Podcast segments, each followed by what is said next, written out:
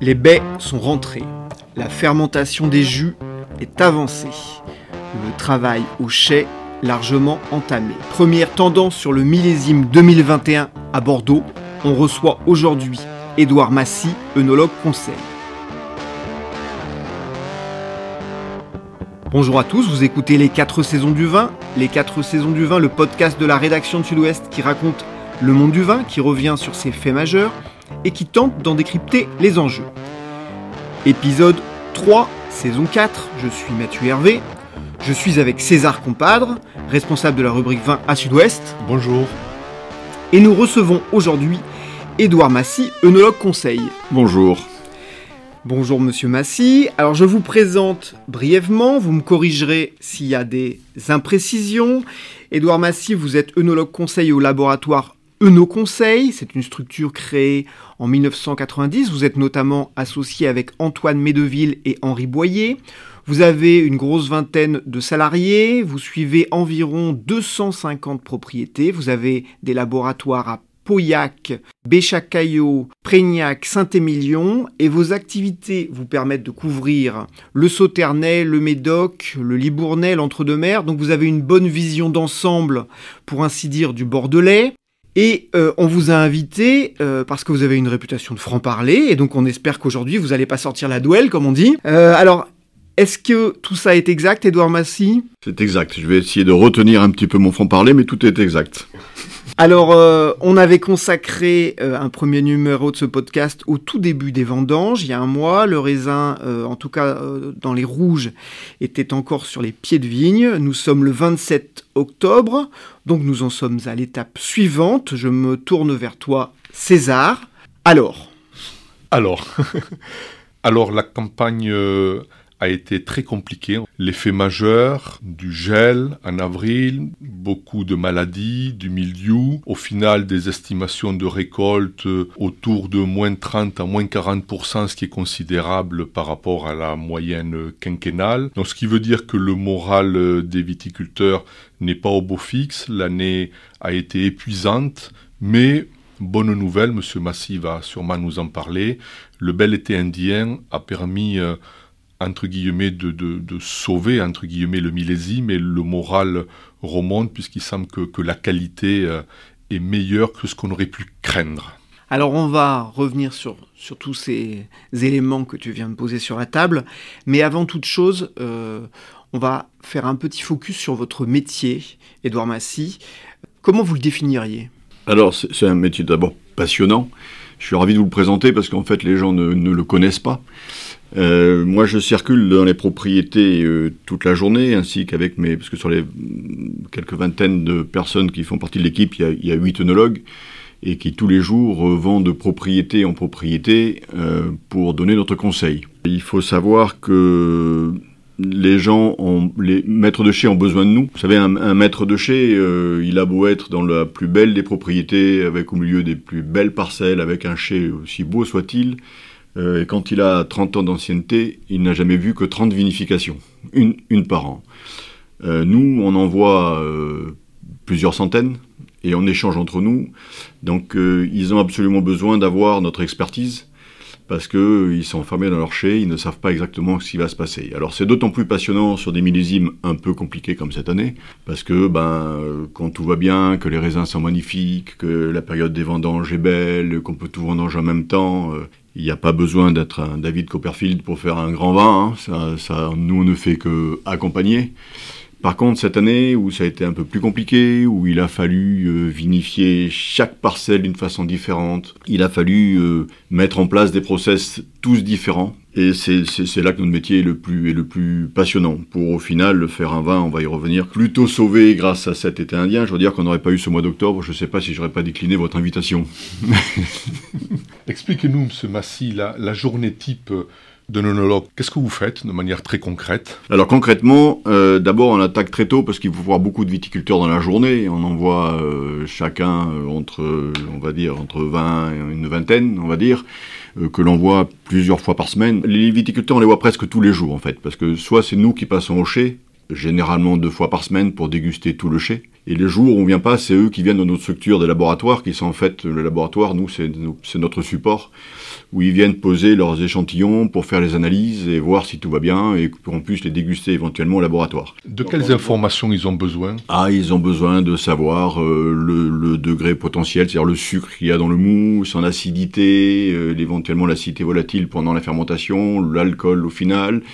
Et puis on est équipé aussi pour faire des analyses beaucoup plus fines maintenant parce qu'on a des matériels qui est très pertinent et qui dosent des toutes petites molécules. Ce sont des gros enjeux économiques, donc ils ont besoin de savoir les moindres déviations pour pouvoir anticiper. Donc l'analyse prend quand même une place assez importante dans notre métier. Ce qui n'était pas le cas il y a 30 ans. Hein. Quand vous avez commencé, ça euh, devait être l'âge de pierre. C'était un petit peu l'âge de pierre. Maintenant, on a du matériel qui est le même que pour les analyses de sang laboratoire d'analyse médicale. Donc c'est, on a du matériel euh, très rapide, pertinent ce qui améliore la qualité finale. Ça améliore la qualité, ça aussi, ça nous oblige à avoir auprès du personnel beaucoup plus qualifié, parce que ce sont des machines qui sont quand même... Euh, voilà, hein, on n'est plus des chimistes là, hein, c'est presque plus des informaticiens qu'autre chose, que toutes ces, sont, toutes ces analyses sont programmées, etc. Et donc euh, on attaque euh, tôt le matin, hein, moi mais généralement mes premières dégustations c'est à 7h30. Euh, les gens nous disent souvent oh vous avez un métier fantastique, vous dégustez des vins, je dis oui vous savez des fois à 7h30 le matin c'est un peu compliqué. Et on passe des journées où on déguste jusqu'à 200 ou 300 vins dans la journée. Voilà. donc ça c'est vraiment un entraînement. Et vous recrachez, il faut le dire. On essaye de recracher tout. Mais je vous cache pas que le soir, quand on rentre chez soi, euh, on boit de l'eau malgré tout, euh, parce qu'on a un petit peu notre dose quand même. Mais pour déguster 320 dans la journée, je compare très souvent ça, moi, au, footing. Hein. Si vous courez jamais, euh, vous faites 500 mètres, vous pouvez plus avancer. Si vous courez un peu tous les jours, vous arriverez à aller de plus en plus loin. Et puis après, finalement, on peut courir très longtemps. Nous, c'est pareil. il faut absolument qu'on soit affûté et que le troisième vin, le 300e vin, pardon, soit capable de les déguster d'une façon aussi aussi fine. Voilà. Donc euh, on passe nos journées à déguster et après revenir au laboratoire pour euh, interpréter les résultats de tous les échantillons qui ont été amenés au laboratoire. Il faut savoir qu'en période de bourg comme en ce moment, euh, chaque laboratoire reçoit environ entre 400 et 500 échantillons. Donc x4, ça fait entre 2000 et 3000 échantillons qui sont traités, analysés tous les jours et qui sont aussi interprétés. Donc ça fait rien que la logistique euh, d'évacuer et de vider les bouteilles, déjà c'est lourd.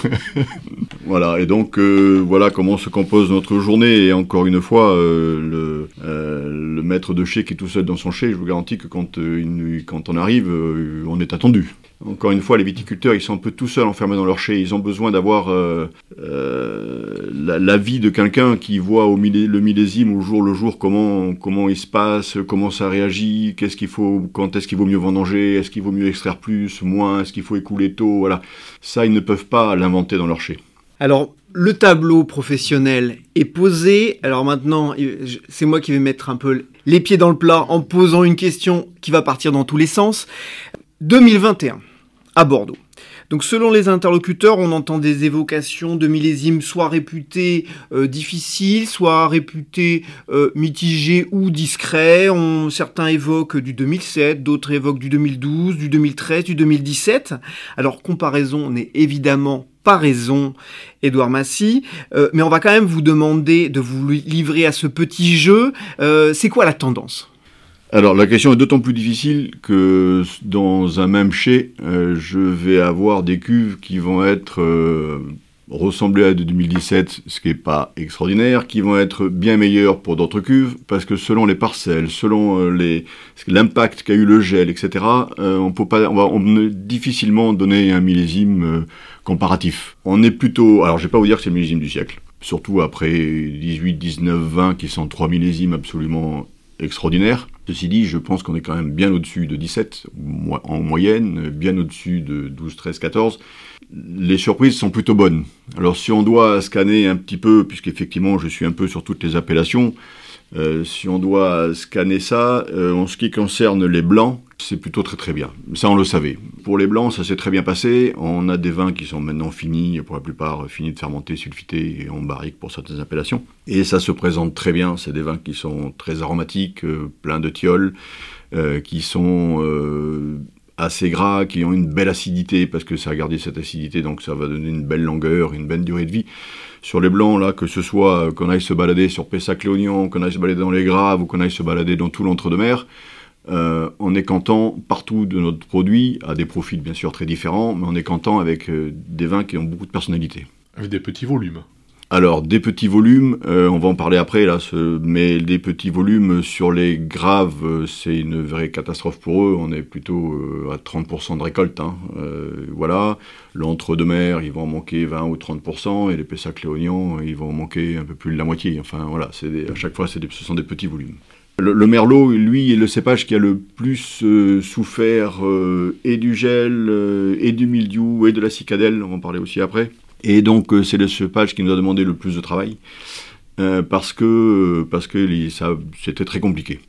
Et donc, euh, ce sont des vins qui vont être, alors je vais vous dire, fruités gourmands, ce qui n'a rien de péjoratif, au contraire, il y a beaucoup de gens qui vont adorer ça. Il faut savoir que cette année, sur les merlots, contrairement à d'autres millésimes où il a fait très chaud, il n'y a pas de décalage entre ce qu'on appelle la maturité aromatique, c'est-à-dire le parfum du vin, et l'aromatique phénolique, c'est-à-dire la maturité des tanins. Évidemment, depuis ces quelques années de canicule, euh, la maturité phénolique qu'on essaye d'obtenir, parce que c'est là où on a le plus de tanins, les plus ronds, etc., euh, est un peu au détriment de l'aromatique aromatique, qui elle est largement dépassée à cause des, pics de chaleur. Cette année, les deux sont vraiment réunis. Alors on n'aura pas des tanins sur les merlots euh, très denses et, beaucoup de tanins et avec une espérance de vie sûrement moins grande que ces derniers millésimes. Par contre, on aura beaucoup de fruits. C'est pour ça que je vous dis qu'on aura des vins qui seront plutôt gourmands et sur le fruit. Petit, petit rendement aussi sur les merlots. Cabernet Franc, Cabernet Sauvignon, euh, eux, c'est vraiment la bonne nouvelle du millésime. Alors c'est peut-être un petit peu trop tôt pour chanter parce que les Cabernet Sauvignon, ils sont encore en fin de fermentation. Là, je les, on commence à peine à écouler les Cabernet Sauvignon. Mais là, sont des cuves absolument. On a des très très très très belles cuves en Cabernet Sauvignon qui sont noires comme de l'encre, qui sont pleins de fruits, qui sont très puissants. Et évidemment, grâce à ces trois semaines que l'on vient d'avoir d'octobre, là, et qui ont été absolument fantastiques pour pousser la maturité des Sauvignons, ce qui est très souvent le problème des Cabernet Sauvignon, c'est cette arrière-saison, il faut qu'elle soit belle, puisque c'est le cépage qui se ramasse le plus tardivement. Un petit mot sur les petits verres d'eau et Malbec, parce que malgré tout, ça se développe. Moi, j'ai dans beaucoup de mes propriétés, euh, même dans le grand vin, il rentre, il rentre très souvent 5 à 10% de ces, de ces cépages-là, qui sont très intéressants, parce que ce sont des vins très épicés, c'est un peu c'est un peu comme le sel sur, euh, sur, l'entrecôte, hein, ça, ça, relève tout ça. Euh, et cette année, les petits verres d'eau, les Malbec, ce sont des véritables monstres, ils sont remarquables, c'est, ils sont magnifiques, très très très très beaux. Ce qui veut dire qu'on va peut-être en planter un peu plus à l'avenir. Sûrement. Ça va inciter les gens à en planter un peu plus. En plus, euh, ce sont peut-être ils ont mieux résisté aux maladies, donc il y a eu plus de rendement sur ces parcelles-là, donc les gens sont contents et ça fait des cuves vraiment magnifiques. Et ensuite, un mot quand même pour les. Alors, c'est un peu, un peu cruel parce que le secteur qui a le plus subi le gel, et je suis en plein dedans, hein, parce que moi je travaille essentiellement sur le laboratoire qui est à Prignac, donc qui, qui travaille, qui suis en plein sauterné. Euh, pour les licoreux cette année, euh, c'est d'autant plus cruel qu'ils vont faire très très peu de récoltes, mais par contre, ça va être grandiose. Mais grandiose pour même pas sur Sauterne, excusez-moi, ils vont, ils vont faire peut-être 10% de la récolte. Voilà, c'est des propriétés qui vont faire entre 2 et 3 hecto-hectares, hein. c'est-à-dire c'est une barrique par hectare. Donc euh, vraiment, il faut avoir la foi. Et euh, ce qui est plus cruel, c'est que ça va être extraordinaire, parce que le peu de raisin qui restait, euh, ça a eu sur le papier le schéma type qu'il faut pour un sauterne, c'est-à-dire un peu de pluie en septembre pour amorcer une botrytisation sur des raisins qui sont impeccablement bien mûrs, et après trois semaines de beau temps pour que le botrytis s'installe et fasse une pourriture noble d'une grande pureté. Et on a ramassé ça entre le 13 et le 20 octobre. Tous les bons lots de sauternes se sont faits là, là, après 15 jours de beau temps. On a tout ramassé, tous ces sauternes, et qu'on fait des lots magnifiques. Quel est le moral des troupes, finalement, vous qui circulez beaucoup, avec ce qu'on vient de se dire? Alors, écoutez, euh, je côtoie toute la journée des viticulteurs en ce moment qui sont sur les rotules. Euh, ils en viennent de passer une année euh, très très éprouvante. Il fallait être sur tous les fronts. Parce qu'en plus du travail de la vigne qui est conséquent toute l'année, en plus du travail pour la vigne, il a fallu être sur le front des gels. Je dis les gels parce qu'au mois d'avril, il y a eu plusieurs rafales qui ont quand même boulotté une bonne partie de la récolte. Donc là, il faut se lever la nuit, il faut chauffer, il faut essayer tout essayer pour essayer de sauver un peu de récolte. Ils ont eu être obligés d'être ensuite sur le front euh, du mildiou. Euh, on a eu un printemps pourri, donc ça, a généré des maladies. il a fallu protéger la vigne et être vraiment très vigilant. En plus, on ne peut pas dire qu'on a été aidé par des... Les prévisions météo cette année euh, étaient absolument catastrophiques. Ils étaient parfois incapables de donner le temps de la veille. Euh, C'était très difficile parce que c'est très important pour un viticulteur de trouver les fenêtres pour traiter. Et donc, au bout d'un moment, on regardait plus la météo, on faisait ça... Euh, au, rhumatisme. Voilà, ça, ça, marchait mieux. Voilà. Et enfin, il a fallu affronter euh, euh, le front de la cicadelle. La cicadelle étant un petit insecte qui s'est développé cet été et qui a provoqué des grillures sur les feuillages. Et donc il a fallu lutter aussi contre ça. Cette année, elle était spécialement virulente. Et enfin, il a fallu aussi euh, avoir des vendanges qui étaient très très fatigantes parce que quand on ramasse tout d'un coup tout est mûr, ça va. Quand il faut trier, parce que le maître mot du millésime, c'est le tri à la réception hein, pour enlever toutes les graines quand elles sont malades, du milieu, etc quand il a fallu trier, c'est des heures et des heures de, de, boulot en plus. Voilà, et donc en fait, euh, ben, ils sont sur les rotules. Euh, pour en plus, euh, vous le disiez tout à l'heure, rentrer par endroit un tiers de récolte, voire un demi ou moins 30%. Euh, moralement, c'est pas très bon. Vous savez, euh, travailler deux fois plus pour gagner deux fois moins, euh, ça rappelle un slogan, mais c'est pas dans l'air du temps. Ce qui veut dire aussi que le millésime a été très cher à produire. Hein? Ah, les coûts de production bien sûr. sont très importants. Bien sûr. Et puis la vigne, même si elle vous produit peu, il faut quand même y aller. Il faut, il faut tailler, il faut relever, il faut épomprer, il faut c'est non-stop. Voilà. Donc le, en année normale, ça vous coûte cher. Quand c'est compliqué, ça vous coûte encore plus cher. On n'est pas les seuls à avoir une petite récolte, hein, donc euh, c'est quasiment mondial. Donc euh, on, va, on espère que ça va recréer une dynamique sur le marché de Bordeaux, sachant qu'on est par contre une des rares appellations à avoir un petit peu de stock, et du stock sur des millésimes merveilleux. Donc euh, j'espère que ce sera l'occasion pour Bordeaux de reprendre des parts de marché, puisque les autres appellations n'auront peu de vin à fournir. Nous, on, on a des belles qualités en réserve. Voilà, donc j'espère que ça va recréer cette demande et que les cours vont remonter un petit peu, parce que pour l'instant, ils sont un peu bas pour vivre. Et où en est-on des degrés? Ce sont des questions que nous posent souvent euh, nos lecteurs ou nos auditeurs. Les degrés d'alcool cette année Alors, les degrés redeviennent des degrés normaux, puisque voilà, on va avoir des vins qui vont se situer entre 12, 12, 5. il y aura, il y aura, ça sera exceptionnel, les degrés à 14, 15 degrés cette année, comme on a eu ces dernières années, euh, ça sera exceptionnel. C'était dû évidemment euh, bah, réchauffement climatique, hein, il ne faut pas cacher ces... Voilà, euh, et donc du coup, euh, ces pics de température qui font que les sucres se concentrent et que finalement, quand on veut laisser mûrir très longtemps, on finit par avoir des trop gros degrés. Voilà. Cette année, on, est, on devient sur des degrés normaux, on a même par endroits chaptalisé, ce qu'on ce qu'on n'avait pas fait à Bordeaux depuis des décennies, euh, et ce qu'on faisait avant systématiquement. Voilà. On, revient sur des, des degrés normaux peut-être que les degrés normaux vont devenir une anormalité et que finalement les, grands millésimes euh, très mûrs euh, qu'on a connus euh, ces dernières années vont devenir une normalité aussi. C'est possible, c'est possible, mais on est aussi capable de mettre en place peut-être des techniques culturelles qui vont faire qu'on va un peu contrebalancer ça, en laissant peut-être plus de feuillage pour que la vigne peut-être. On l'a tellement euh, bridé pour faire des vins concentrés qu'on a aussi le revers de la médaille. Peut-être qu'il faut faire des vins euh, un peu moins concentrés, un peu plus de feuillage, laisser plus de liberté à la vigne. Euh, voilà, il y, a des moyens aussi de contrer un petit peu ça. Mais c'est bien évidemment la tendance, hein, c'est évidemment. On va peut-être continuer en, faisant un tour des appellations cette fois-ci, notamment le Médoc et Saint-Émilion, parce que c'est souvent des, appellations qui, intéressent nos auditeurs. Commençons par le Saint-Émilion. Là, je vais me référer euh, à un article de Terre de Vin euh, paru la semaine dernière, euh, signé par notre ami et confrère Mathieu Doumange, qui disait donc 2021 à Saint-Émilion, parcours du combattant. Et alors, il y a deux ou trois éléments qui m'ont interpellé et je voudrais vous interroger là-dessus dans, cet article de Mathieu. il disait ce millésime 2021, c'est la prime aux jeunes vignes. Qu'est-ce que ça veut dire pour un, professionnel, euh, une prime aux jeunes vignes Et puis, euh, et puis il dit aussi, euh, c'est vraiment une superbe année de Cabernet Franc.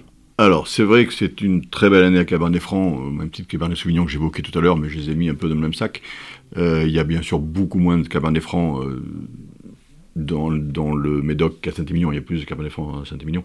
Euh, et donc, effectivement, là-bas, ça a plutôt bien gazé. Et quant à la prime à la jeune vigne, euh, alors, je vais avoir du mal à tout expliquer, mais c'est un fait que les, les, les, vignes plutôt jeunes se sont mieux pour comporter, ont mieux résisté à tout ça, euh, alors que les vignes vieilles, plus précoces, ont ont, pris de plein fouet toutes les maladies, le gel, etc. Voilà. Et donc, euh, il y a eu un aboutissement de la maturité beaucoup plus favorable. Euh, de manière générale, vous, le regard que vous avez sur, euh, sur Saint-Émilion avant de passer de l'autre côté de... C'est évidemment peut-être une année un peu plus rive gauche que rive droite, rive gauche Médoc bien entendu, parce qu'il y a une dominante Cabernet Sauvignon, donc peut-être que les Saint-Émilion vont faire des vins plus souples et les, les Médoc arriveront à faire des vins plus sur la structure. Voilà évidemment. Sur le Médoc, euh, évidemment, il y a des terroirs privilégiés le long de l'estuaire qui ont fait des, des rendements euh, au-delà de d'autres appellations. Expliquez-nous, hein, qu'est-ce que ça veut dire un terroir privilégié? Pour cette année, un terroir privilégié, c'est celui qui n'aura pas gelé d'abord. Et comme c'était une gelée très spécifique, une gelée noire, là, c'est-à-dire cette, année, ce ne sont pas les zones les plus gélives qui ont gelé le plus cette année. Tous les vignerons vous le diront. Euh, leurs parcelles qui d'habitude gèlent de trouille, euh, cette année n'ont pas forcément gelé, alors que certains beaux, terroirs qui d'habitude ne gèlent pas ont gelé. Et donc, enfin, tous les cas, pour répondre à votre question, cette année, euh, le bon terroir, c'est celui qui n'a pas, qui n'a pas gelé. Et effectivement, dans le Médoc, il y a des zones, il y a des zones qui, qui ont beaucoup moins gelé. Et en, termes de maladies? Alors en termes de maladies, euh, en termes de maladies, là malheureusement, je crois que tout le monde, tout le monde a souffert. Tout le monde a souffert. après, il fallait être plus ou moins réactif pour, pour traiter. Mais là, le, milieu, euh, tout le monde, tout le monde en a souffert. Et sur les dates de vendange, vous en parliez tout à l'heure, ça veut dire quoi euh, choisir une bonne date de vendange en fonction de la météo et en fonction des cépages? Comment vous travaillez là-dessus? Ah, là c'est tout simple, on, déguste les baies. Voilà, c'est la façon la plus, la plus logique. Hein. après, encore une fois, on a les laboratoires pour nous aider, c'est-à-dire qu'on a des méthodes d'analyse sur les raisins euh, qui sont un peu sophistiquées et qui nous permettent même avant de rentrer le raisin dans le chai de faire des analyses sur le raisin pour savoir euh, son potentiel en tanin, son potentiel en anthocyanes, son extractibilité, la maturité des pépins, tout ça, on, sait l'analyser. Et on l'analyse euh, à très grande échelle. Euh, et, mais la conclusion finale, c'est à la dégustation quand on a l'habitude. Euh, et là encore, les viticulteurs ont malgré tout un peu besoin de nous parce qu'ils croquent dans le raisin qu'une fois par an et nous on croque dans toutes les parcelles. Et donc quand on a l'habitude, on palpe très bien la maturité de la pellicule, on palpe très bien la maturité des pépins, on palpe très bien l'aboutissement du fruit et on donne le feu vert à ce moment-là.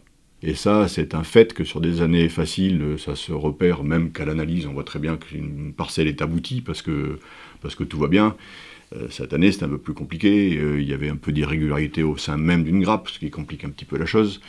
Euh, des régalités au sein d'un cep, puisque la partie, vous avez des fois deux générations, celle qui, qui n'a pas gelé et qui donc euh, qui est mûre, et à côté de cette, la grappe d'à côté, qui elle est une seconde génération, parce que c'est un contre-bourgeon qui est sorti, qui nous a fait une grappe. Donc ça, il faut savoir le prendre, le trier euh, et, le gérer. Donc c'est beaucoup plus compliqué. Et c'est l'année du tri, donc ce que vous disiez. Ah, c'est l'année du tri, oui, parce qu'il faut sortir les baies qui sont pas mûres, il faut sortir les baies qui sont tout ratatinées parce qu'elles ont subi le milieu, voilà. Donc effectivement, c'est l'année du tri.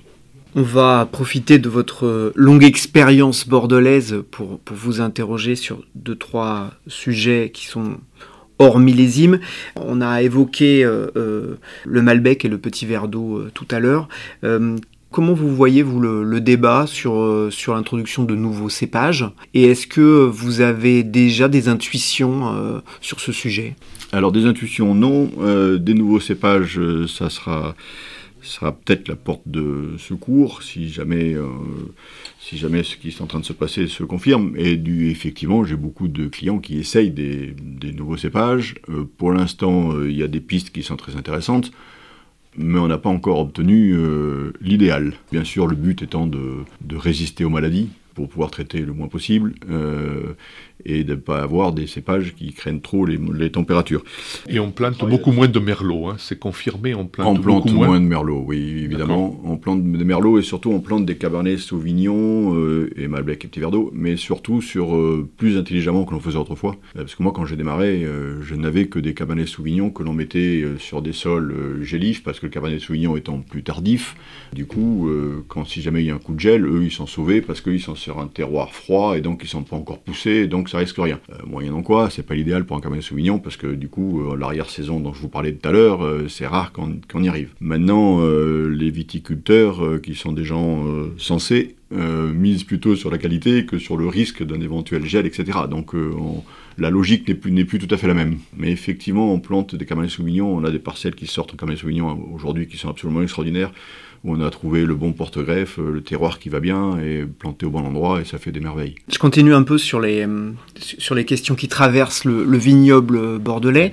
Alors sans dévoiler de, grands euh, secrets industriels pour votre entreprise, aujourd'hui, est-ce que vous, c'est quoi la proportion entre le conventionnel et le, bio ou mode bio que, que vous suivez? Et est-ce que vous avez noté des, évolutions à ce niveau-là? Alors, bien entendu. ceci dit, le bio Enfin, le bio, je trouve que comme beaucoup de sujets, euh, quand on en parle euh, trop, il finit par se dire n'importe quoi. Euh, maintenant, on n'est pas capable de faire. On a remplacé dans chaque phrase euh, la virgule par soit bio, soit environnement. Alors, euh, pas plus tard qu'en venant chez vous tout à l'heure, j'ai eu une publicité à la radio d'un placement financier qu'oppose une banque, un placement bio. Voilà, voilà où est-ce qu'on en est rendu. Alors, comme ça m'a foutu ronchon, j'ai changé de poste, et là, je suis tombé sur une pub pour un shampoing qui vous garantisse 98% de produits naturels. Ça ne veut rien dire. Voilà, ça ne veut rien dire, on en est rendu là, donc les gens ne comprennent, ne, comprennent plus rien en fait. Hein. Euh, ils savent pas ce que c'est que bio, ils savent pas que c'est conventionnel, etc. En tous les cas, ce qu'il faut savoir, c'est que les viticulteurs sont des gens sensés, responsables et qui savent très bien ce qu'il faut faire et ne pas faire. Il y a très longtemps que les produits qu'on a détectés comme éventuellement potentiellement dangereux ne sont plus utilisés. Euh, alors si vous permettez, je vais prendre mon autre casquette parce que j'ai aussi une casquette de vigneron, hein, puisque je suis viticulteur dans le Médoc. Hein. Euh, il y a longtemps que notre propriété est HVE3, comme maintenant beaucoup de propriétés, c'est-à-dire... Vous pouvez citer le, citer le château hein. Château Fleur-la-Motte, je vous remercie, c'est un cru bourgeois supérieur. Donc voilà, comme beaucoup de, de nos confrères, on est euh, accrédité haute valeur environnementale. Euh, c'est-à-dire que euh, tous les produits éventuellement dangereux seront proscrits. Et ça, évidemment, le, viticulteur en est conscient. Euh, on n'est pas obligé d'être bio pour faire un bon vin. surtout que les gens ne sachent pas ce que ça veut dire bio. Hein. Pour vous interroger les gens dans la rue, pour eux, bio, c'est zéro traitement. C'est pas zéro traitement bio. C'est juste quand on bombarde du cuivre sur la vigne. mais ça, pour eux, les gens ne le savent pas, et à force de les matraquer en disant qu'il faut être bio, environnement, etc., etc., il y a une confusion générale. Voilà. Maintenant, la tendance, évidemment, est d'aller vers le bio. Donc, le moins de produits, bien sûr, tout le monde en est conscient, le moins de produits de pesticides. Mais euh, les gens travaillent intelligemment, c'est évident. Est-ce que vous pensez qu'une année comme cette année, on en a parlé tout à l'heure, où les maladies ont été très importantes, est-ce que ça peut freiner une mutation vers le bio? Ah, ben là, c'est une évidence. Parce que beaucoup, si on, on voulu démarrer cette année, euh, ça les a refroidis quand même, parce que euh, c'était un peu mission impossible. Voilà.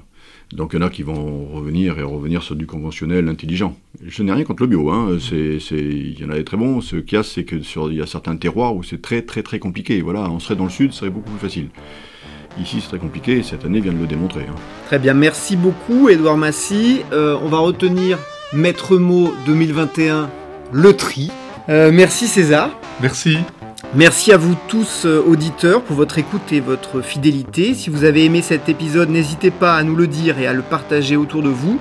Vos retours, suggestions sont toujours très précieux. Et pour ne rien manquer des 4 saisons du vin, abonnez-vous sur Spotify, Apple Podcast, Google Podcast ou votre plateforme d'écoute habituelle.